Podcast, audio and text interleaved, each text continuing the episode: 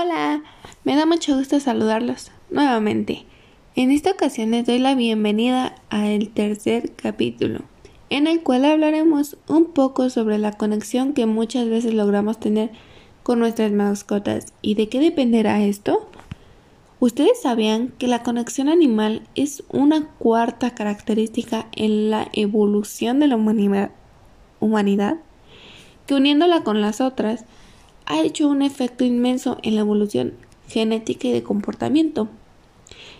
Hay un psicólogo llamado Paul Rosin que menciona en un libro que quizá el origen de la sensación de cercanía hacia los animales está en que compartimos con ellos un mismo letal destino, ir inevitablemente hacia la muerte. ¿Será cierto esto o no? ¿Qué opinan? Ahora bien, supongamos que existe un individuo, y tanto él como su nación serán juzgados de acuerdo con el trato que otorguen a sus animales. Esto sin importar de qué mascota estemos hablando. Podría ser un perro, podría ser un gato, un caballo o cualquier otro animal.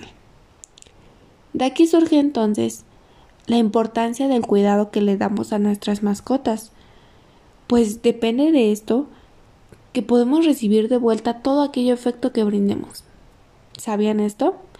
Es muy importante mencionar que si se tiene un buen trato podemos beneficiarnos mutuamente, mascota y humano. Se sobreentiende entonces que el vínculo que se crea entre una mascota y un ser humano es bastante similar y cercano al que se experimenta cuando, una madre o un padre en relación con su hija o hijo. En algunos casos, este lazo entre un ser humano y una mascota puede ser incluso más fuerte y más poderoso que el que desarrollamos con otras personas. Basta con tan solo observar qué sucede cuando alguien que conocemos pierde a una mascota muy cercana o muy querida. Podemos darnos cuenta que vive un proceso de duelo y de pérdida que es casi igual al que se experimenta cuando se pierde algún ser querido. Algunas personas incluso llegan a correr el riesgo de entrar en depresiones severas. Es muy importante que conozcan y que sepan que el burlarse de estas personas dolientes o minimizar su problema puede ser una verdadera ofensa hacia la persona. Ustedes nunca hagan esto, nunca se burlen de estas personas. De hecho, al contrario, deberíamos ofrecerles nuestro apoyo y simpatía. Es algo verdaderamente doloroso. Ahora, otro dato que tal vez ya sabemos y que es importante mencionar.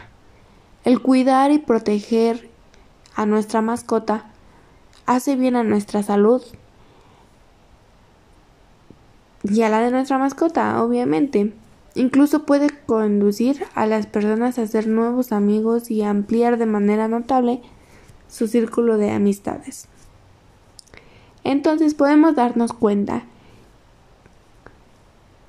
que el cuidado que le demos a nuestras mascotas puede ser muy importante para ellas y para nosotros y nos puede ayudar en muchas cosas. Entonces, ¿qué esperamos? Para darles lo que se merecen a nuestras mascotas que nos hacen muy felices. Hasta aquí este capítulo, espero que les haya gustado mucho y esperen el siguiente.